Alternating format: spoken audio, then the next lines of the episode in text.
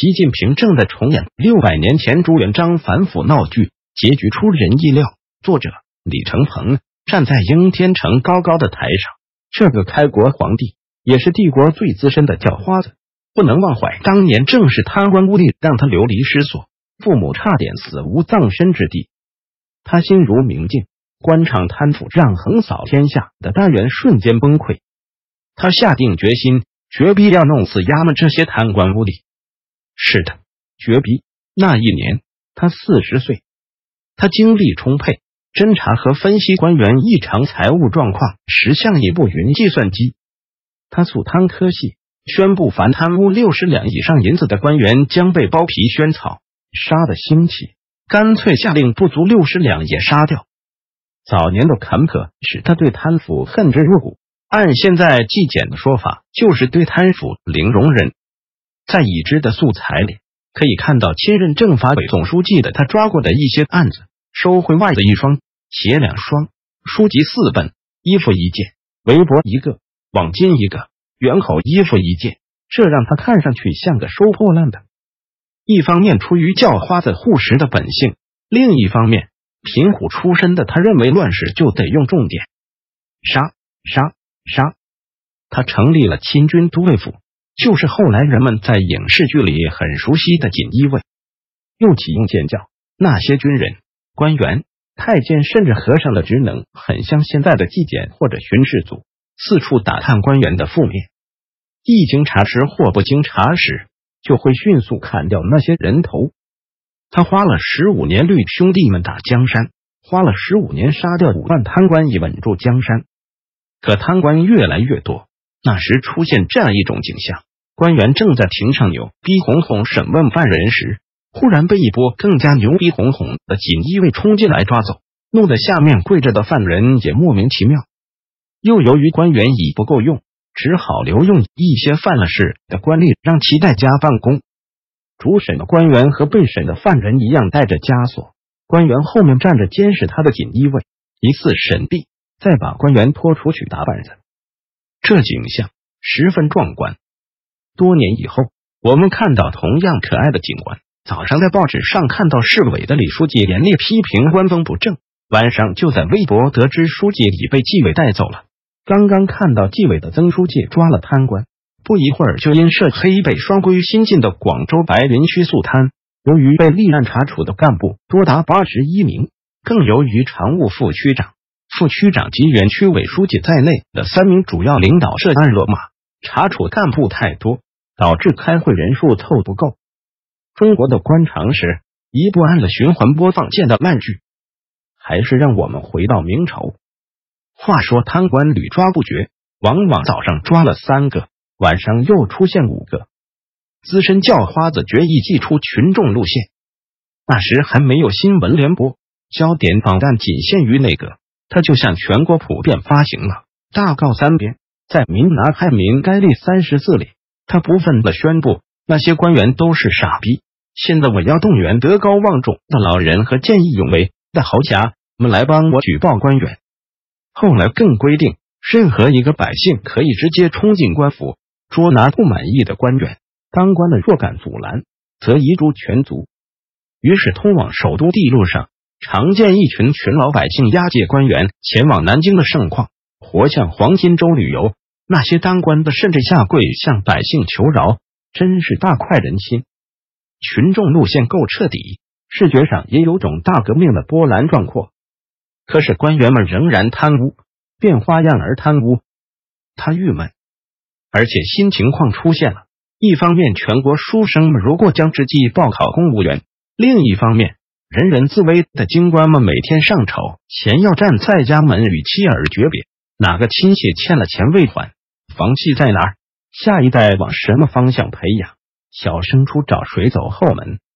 谁也不敢肯定这天上班之后还能不能再回来。一些官员想辞官，不行，奸贪小人诽谤朝廷。这个桥段由来已久。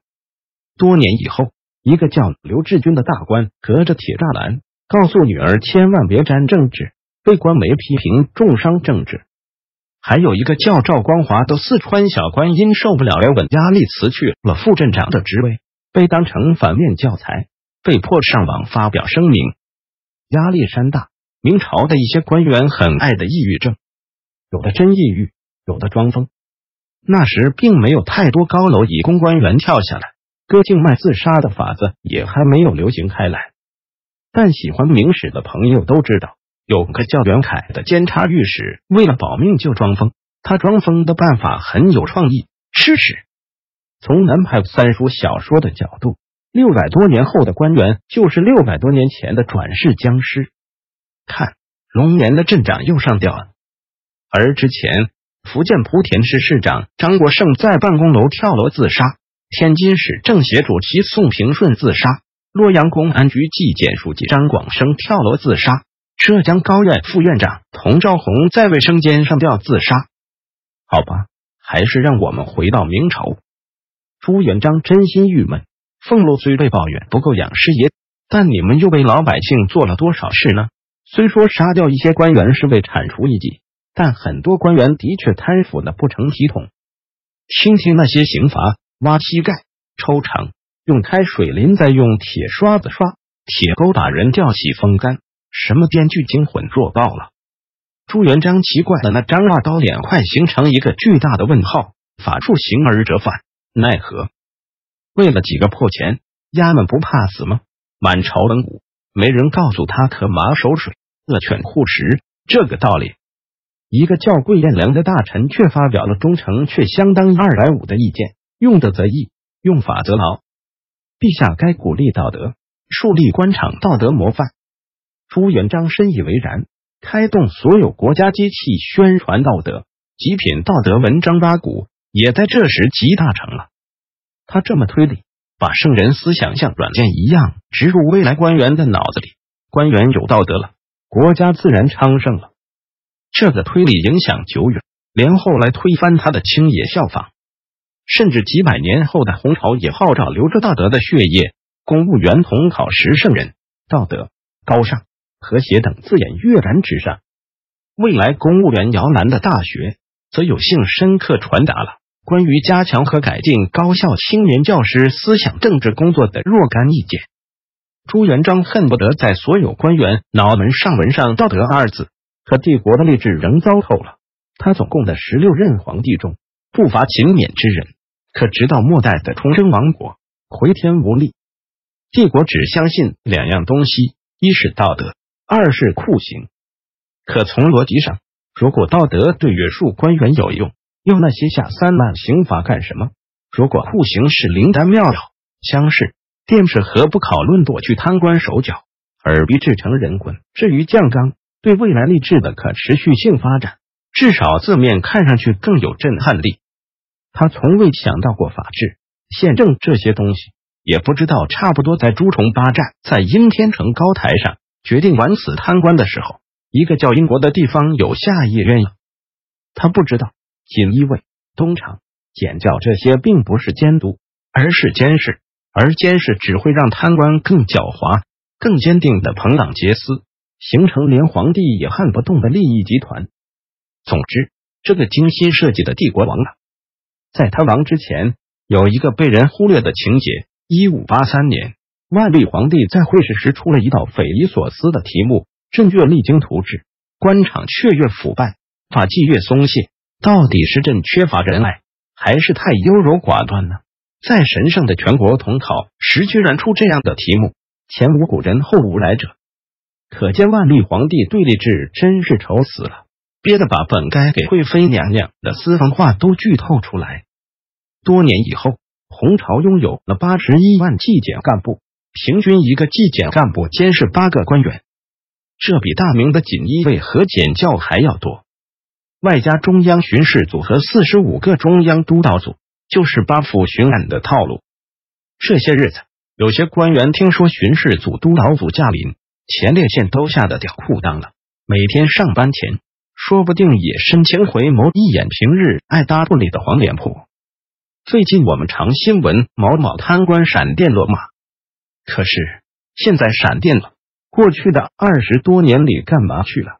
亲爱的闪电侠们！虽然不在四书五经六艺，但要坚持三个代表和八荣八耻，世界上最神奇的道德就是刘志军刚跟女孩做了《红楼梦》，就向领导感言中国梦。和明朝的贪官别无二致，他们被抓之后总爱玩这感恩和梦想喝这些调调，仿佛只是误入红尘，内心还是小清新的。不同的是，明朝宁错杀一千，也不放走一个。当今是诰命夫人被判死缓，银行行长被判死缓，法院院长被判死缓，公安局长被判死缓，刘志军果然也死缓。在争论是否废死时，我们只好调侃：不是取消死刑，而是取消死缓。但认真你就输了。就算回到大明，抽肠、凌迟、开水淋在铁刷子刷，勾起来风干，把惩治贪官基本具体成一个制作腌卤食品的过程，也不会吓跑贪官。大明朝不也就出了一个海瑞吗？何况海瑞也弄得大家不开心。一个清官无钱账目。这就不是大时代，也不是小时代，是小小时代。算了，不说影视，说明朝。万历十五年开头，黄仁宇先生专门写到一五八八年事情：英国大破西班牙无敌舰队。他没有提到的是，整整一百年后，也就是一六八八年，英国的光荣革命诞生了。原本也贪腐、朋党、专制。国内形势乱七八糟的英国开始君主立宪，聪明的用分权、宪政、监督等手法治理国家，成为一时世界霸主。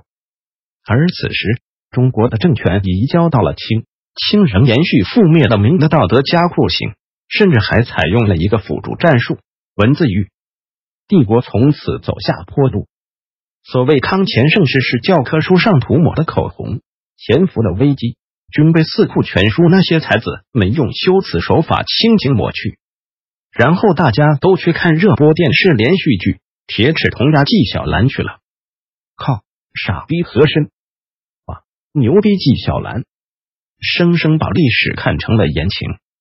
几千年来，中国的官场从不缺阻贪，妓院最爱假装打扫内部卫生了。中国官员也是最爱讲道德，婊子最爱述说自己清纯的爱情。很多时候，我们被迫在既有那么多素贪，又有那么多道德的逻辑矛盾里，相信碧春院发生过梁山伯与祝英台的爱情故事，就想相信人民日报的大标题“死缓彰显了法治精神”。其实，无论斩立决和还是死缓，都与彰显法治精神一根腿毛关系都没有，只与圣上一拍脑门的力气大，还是利益集团拖后腿的力气大。有至深关系。公元一六四四年，崇祯自杀前写下遗诏：“朕良得秒功，上干天救，然皆诸臣勿朕。”就是说，你们这些负心人，平时白养你们了，关键时刻一个都不见，是你们搞死我的呀！二百七十六年前，帝国的第一任皇帝站在城头上，发誓要搞死那些奸臣。经过二百七十六年卓越的努力。帝国最后一任皇帝终于死在歪脖子树下，哀怨认为自己是被奸臣搞死了。